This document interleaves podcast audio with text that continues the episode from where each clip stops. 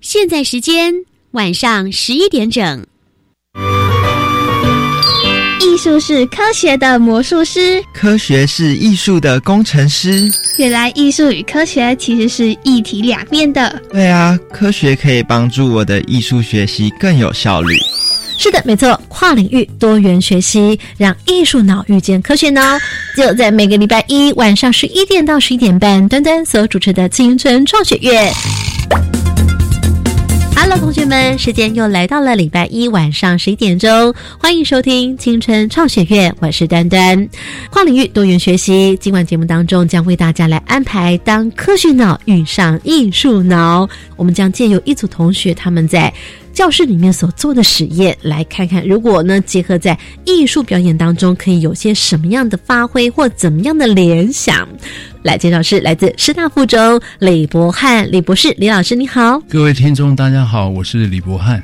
好，那么在我们研究组当中来担任我们的青春主角，由我们的李博翰老师带来了两位研究生同学。各位听众朋友好，我是张博轩。各位听众大家好，我是方兆阳。那么接下来介绍是我们录室当中的另外一头，担任我们的旁听生组。大家好，我是邱福安，来自南门国中。大家好，我是张代伟，来自板桥高中。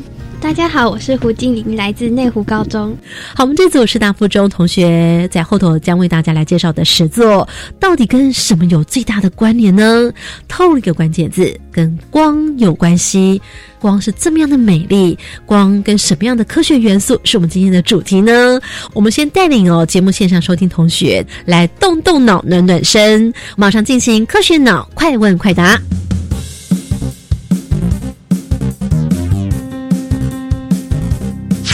好的，快问快答！我们线上收听同学，还有在录制当中旁听组同学，准备好了没？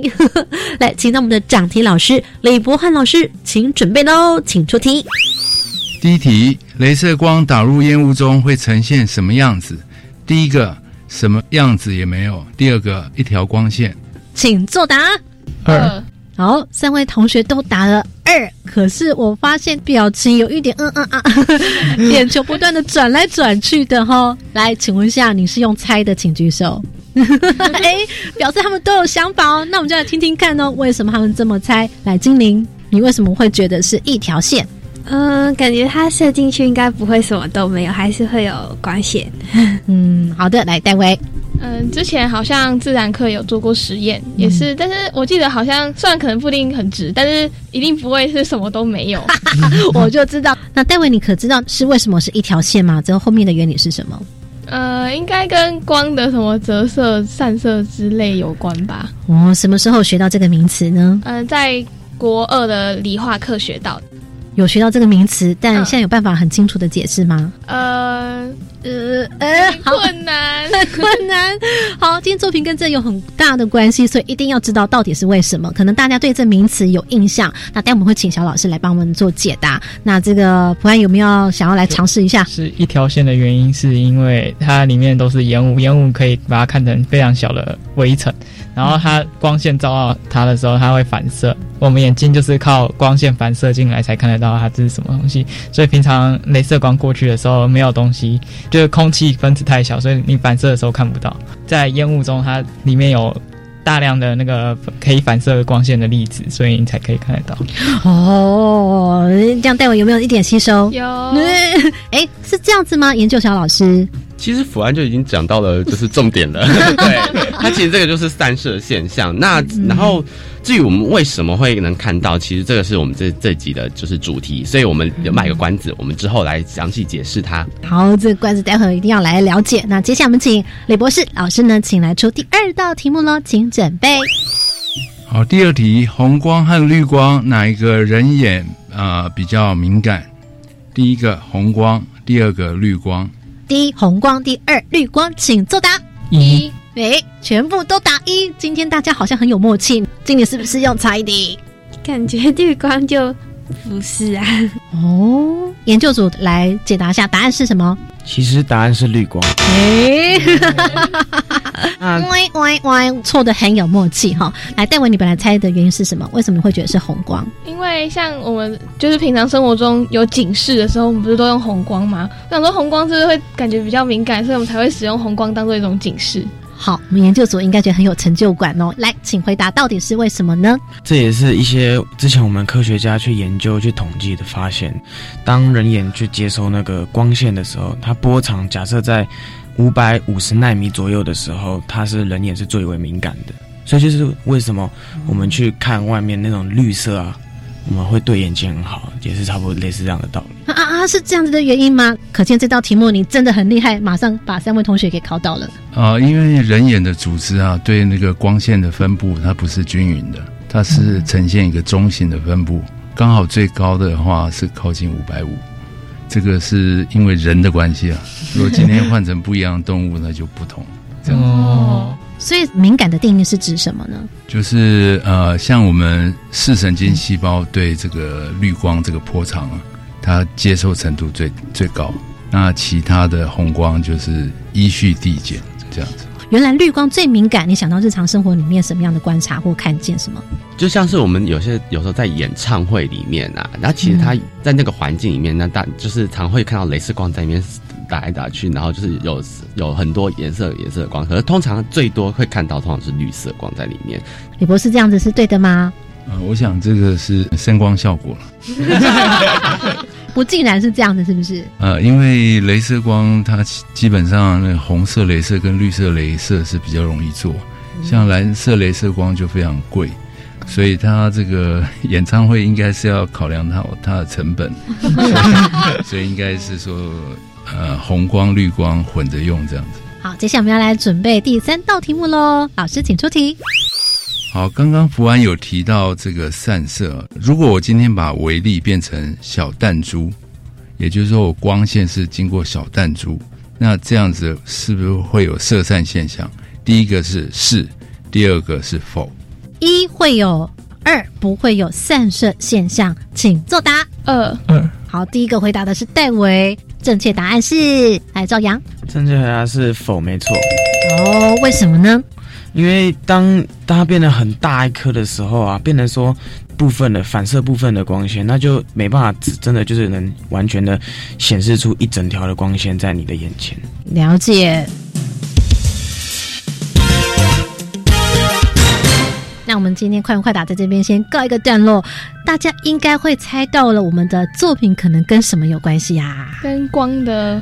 各种反反应有关，反射啦、散射有些关系，到底是什么样的关系呢？我们现在就先让旁听组同学在录室当中来看我们的研究组他们在做现场的实验。因为呢，大家没有看到画面，欢迎同学们可以在我们的网站上面，或者我们的这个节目的粉丝团，或者是教育电台的粉丝团上面，我们会有这段影片让大家来参考一下哦。那我们这段时间先稍微快跑一下，录室当中同学、旁听同学来看他们的这个现场的作品的展演。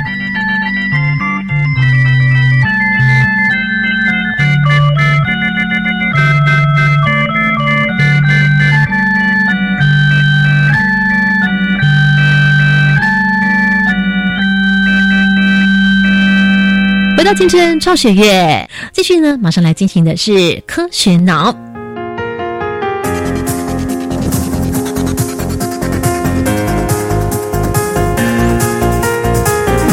我们来聆听研究组光的表演。在录制当中，我们现在呢看到了一个玻璃盒子。那这个玻璃盒子里头呢，我们看到了什么样的光影呢？我们先请戴伟来跟大家讲一下，你看到什么？呃，就是一条很直很直的镭射线，然后它可能碰到那个玻璃盒子会有反射的现象。好，那继续呢，请这个赵阳。现在目前呢，为什么会看到这个绿色的光线？是因为我们看到它从哪里发射出来的这道绿色光？它我们摆了一个那个镭射笔，然后我们射进那个玻璃缸之后。它进行了就是产生了散射这个反应，那散射是什么，我们等一下会讲。对，那它散射之后呢，我们知道就是它可以让我们清楚的看到一条笔直的光线穿过玻璃缸，然后打出去。嗯那你可以很明显看到说，它只会出现在玻璃缸里面，那在外面我们看不到有一条线。那是就是因为我们散射的东西需要我们需要一个微小的颗粒才能让它去散射。嗯对，所以你可以看到很多光线。那为什么你会看到明明只一条线，为什么会有不同光？就是因为它可能有一些折射、反射，或者是之类的一些现象在这个玻璃杯产生。那我们可以顺便去看到里面有那个一个测量 PM 二点五的一个仪器，那是一个 More 那叫 More Sensor 的仪器，它是专门用来感测任很多一些数据的一些一个测量仪器。那我们现在在测这个 PM 二点五，那目前的话，我们可以看到缸里面的那个 PM 二点五是一个非常危险的一个等级，就是所谓的紫爆的等级。数值的话是六七一，对，然后这这数值是非常可怕，就是总之你可能会得癌症吧，对。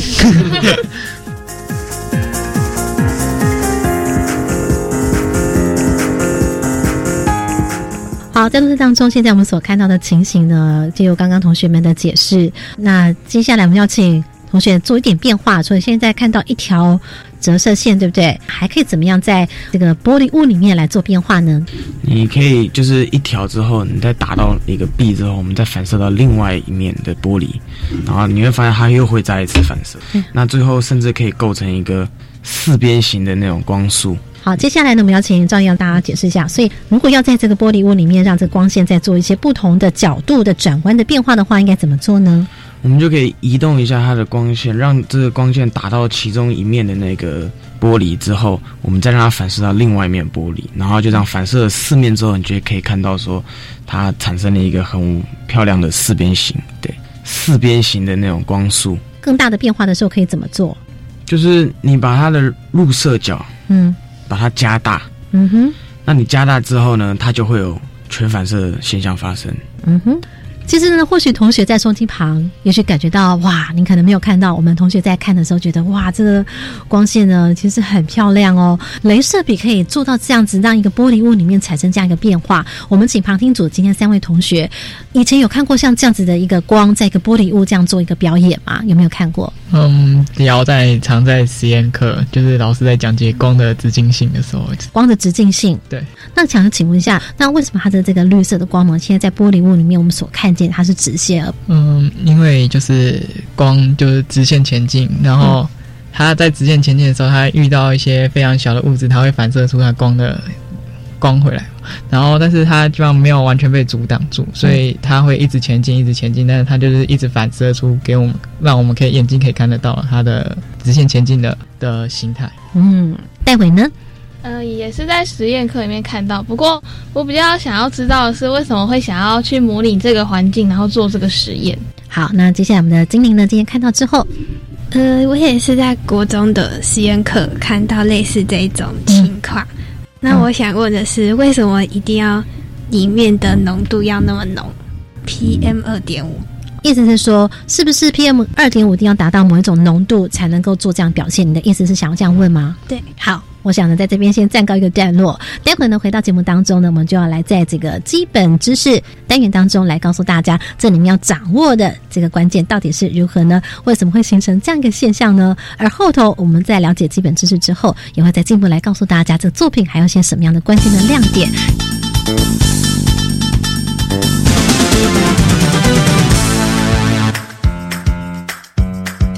我以为艺术是很感性的。对啊，我本来觉得科学是理性的。哇，原来艺术的真相是可以理性分析的。是啊，科学的背后也有感性的一面呢。继续收听青春创学院。好，回到青春创学院，我们今天要掌握的关键字是什么呢？来，我们请赵阳先来跟大家做小老师来做解释。好，那我们在知道这个这些原理之前呢，我们先讨论光是什么。嗯，那它还有什么特性？那光基本上呢，它是一种波的形式的展现。它我们有很多光，有很多种种类，就是有我们可以看到的可见光，跟我们不能看到的紫外光、红外光、X 光之类的射各种射线。这些光的话呢，他说，因为是它有波的性质嘛，那它就有各种关于波的特性，它都有。那波有什么特性？它会折射，它会干涉，它会绕射，它会散射，还有反射。对，最重要是反射。那我们今天呢，我们能看到看到这一切呢，其实基本上都是我们光的反射进我们眼睛时，我们才看得到的。呃，在这里面大家要了解的一个关键字是要知道说，光其实有很多种形式的表现，有可见光，有可能我们看不见的光。光其实它有些特性，对不对？这是在这个当中，我们也必须要先了解，才知道它后面怎么样发展。怎么说呢？光的特性的部分。那我们刚刚在提到的光的种类嘛，那现在我们来说是光的特性。嗯，那其实我们说光是波的一种，所以它是有具有波特性，它会有反射、折射，还有干涉、绕射和散射这些这些现象。那我们生活中最接近的特性其实就是反射，因为像刚刚在快问快答里面有提到，那我们能看到这这这枚世界，就是我们看到所有的万物啊等等，都是光反射进到我们的眼睛以后，我们才能看到这些东西。最后一句就重点句喽，我们能够看到这些颜色，就是因为光打到物体之后进行了产生了反射，所以我们的眼睛能够看到这部分。老师有没有什么样的补充？好，一般来说，这个光呃，通过不同的折射率，就是不同物质的时候，因为它波速不一样，所以会产生折射。那在撞击到界面的时候，会产生反射。所以一般来讲，如果这个物体是透明的。那它同时就会伴随着折射跟反射。那如果这个东西是不透明的，那大部分就是反射。那这个在反射的过程中，我们可以利用这个光线的反射路径啊，来设计我们一些艺术的布层。然后这个因为光学哈，它的所牵涉到的一些理论是比较深奥一点。那我们浅显来说，什么是色散呢？就是如果今天光遇到这些微小粒子，它就往四面八方散开，所以这就是为什么我们可以看到在烟雾中可以看到镭射光束。如果在空气中它的粒子比较小，那你就侦测不到。所以这就为什么我们可以看到很清楚的一条镭射光。意思是说，如果今天微粒比较大的时候，它就反射。如果微粒比较大，所以为什么快问快答问到第三题？如果它直接是达到一个很大的，像其实像弹珠对光来讲，其实已经是非常大了，所以它就会有特定的角度反射。所以我们在这边射散的意思，应该是指它在空间中各种维度都会发出光线。所以为什么要设计一颗呃小弹珠来考大家，就是这个道理。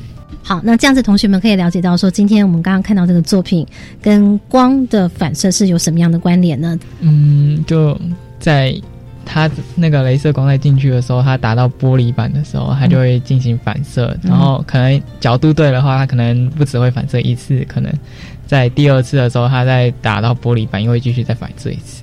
请问一下研究组同学，这样子解释是正确的吗？张阳？嗯，对，差不多，差不多。还有什么要补充吗？嗯，基本上没有什么要补充的。如果简单 简单来讲，就真的是这样子。基本上一百分这样子，是不是？好，那么待会就要来进行到呃下一步，来进行到关键密码，怎么样呢？来看看他们是如何的应用。其实我们刚刚所讲到这个是光的这个反射或者是它的散射。那事实上呢，光的反射或散射其实还可能还有分为不同种哦。我们待会来请这个到关键密码的时候，再请同学来帮我们做介绍。基本概念：维他命。好，回到青春创学院，在我们今天的作品呢，我们其实把它叫做绿光镭射，因为呢，他们今天是用的是绿光镭射笔。当如果说你今天有红色镭射笔的话呢，就会折射出红色的镭射光，那就会在这个玻璃物里面呈现不同的颜色的变化。好，那我想快快答的时候，有位同学他特别提到了一个问题哦，来，精灵再把你的问题呢再问一次，就是为什么在这个实验中那个。PM 二点五的浓度要这么浓呢？它的浓度呢，跟这个我们所看到的镭射出来的光线有些什么样的关联或者是影响吗？PM 二点五呢，是就是颗粒是二点五 millimeter 的一个粒子，所有粒子中其实算是属于大的粒子。那这些大粒子的话呢，算我们反射的话，假设今天有光打下去，就会变得说只是反射出原本的光，而不是就是找产生有那种。比较微小粒子的效应。那什么是微小粒子的效应呢？它这其实又是又牵扯到另外一种散射了。那我们刚才那种实验呢，其实我们可以称叫叫做米氏散射。嗯，而那我刚才提到的，如果粒子要变更小的话，那会变成什么样子呢？那那就叫做瑞利散射。那什么是瑞利散射呢？就是当粒子的大小，它的长度小于光的波长的十分之一的时候，各个波长的颜色呢的光，它们各自的色散的程度会有不同。所以说，就是波长短的光，通常就是蓝色、紫色这种光，它的呢那个色散程度呢比较大。那比较大的话呢，就变成说它各个方向都有可能会散出去，比较让能让我们的眼睛看到。所以在我们在白天的时候看到那些那些天空啊，或者是蓝色，其实就是这种原因。因为它的色散程度比较大的话，那它变成说我们在各个角度看都会是看到接收到蓝色或者是紫色这种波长的光。那这就是瑞丽瑞丽散射。同学们所讲解的这个点当中，跟这个作品的关系最强的连接，包括了 PM 二点五，老师是不是有些什么样的补充呢？哦，当初这个实验是很意外了，就是当初只是在烧线香，然后镭射光看到一个很清楚的一条光线，那这时候就是想，哎，那会不会是跟颗粒大小、浓度有一些关系？因为我们一般侦测的话，像室内一般都是二十几、三十几，很很低，这时候看不到。那我们把这个 More Sensor 侦测器放进去，哎，结果发现五六百甚至上千，那它的光线会非常清楚，所以我们就简单做了几段，比如说浓度一百、浓度两百、浓度三百，发现这个浓度越高，那竟然它的颜色会越清晰，这就代表这个散射会跟这个浓度大小做一个关联。所以，因为科学研究就是要把这个数据说话嘛，所以我们就彻底把这个研究做了一遍。那因为这个实验非常简单的，就线香烧一烧，一分钟，一下子这个整个玻璃缸里面都是烟啊，一下子就超标了。所以这就是说，烧线香其实有点危险，这有点反讽的感觉，是不是啊，老师？就是说，本来没有想到说，哦，原来这样烧了线香之后，里面的 PM 二点五可以产生这样的一个现象，是这样意思吗？就是因为这个玻璃缸它是密闭空间，所以它烟是散不掉的，所以其实浓度是一下就很高。那一般我们在燃烧线香、在拜拜的时候，其实因为空间是开放的，所以大家感受不到那么强的浓度。那同学可以解释一下刚刚经理同学所问的问题了吗？PM 二点五的浓度一定要这么高才能够产生这样的现象吗？对，因为呢，当你浓度太低的时候啊，它的颗粒的那个密度呢就不会那么的。密，那这样子的话，你去打下去的话，你就没办法很清楚的看到有一条笔直的线穿过玻璃缸。所以今天这个实验等于让我们了解到，说本来我们其实是看不到这个光线，可以透过这样一个形式，让它产生出我们本来以为看不见的光线，是这样子吗？啊，是的，呃，一般来讲，色散它如果我们扩展到不只是空气啊，扩展到像水溶液，其实水溶液大家如果国中或高中上过化学课，应该有听过廷德尔效应。廷德尔效应就是你你一般在那个牛奶啊，或者是水溶液有一些杂质的时候，光线打进去，镭射光打进去，你就会看到这个光束。只不过廷德尔效应，这个水溶液你看到的光束啊，它是一些小小粒子跑来跑去，所以你看到那个粒子跑来跑去，那个光线数跟我们米氏散射这个光线数。又有点不太一样，可是就是原理大概是一样，一个是水溶液，那一个是气体分子，就空气中的微粒这样子。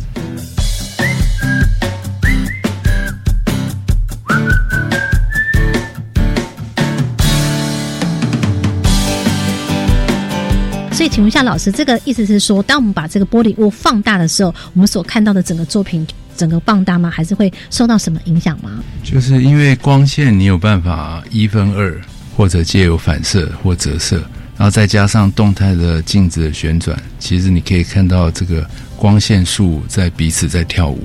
那如果你的镜子旋转是有一定规律的话，其实你就可以看到一些光线束，呃，以很漂亮活泼的方式在旋转。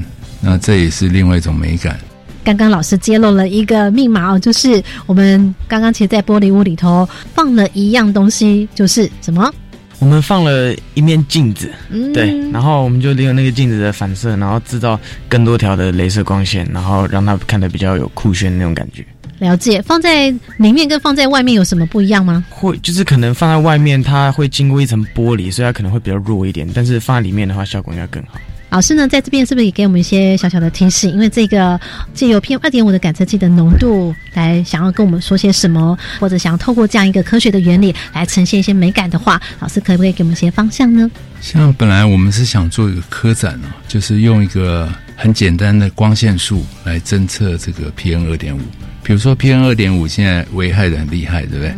那如果我今天有小小玻璃管四方形的，那我镭射光打进去，它不断的反射、反射、反射，所以其实因为它每反射一次，decay 的很厉害，所以大概反射个几次，后面就看不到了。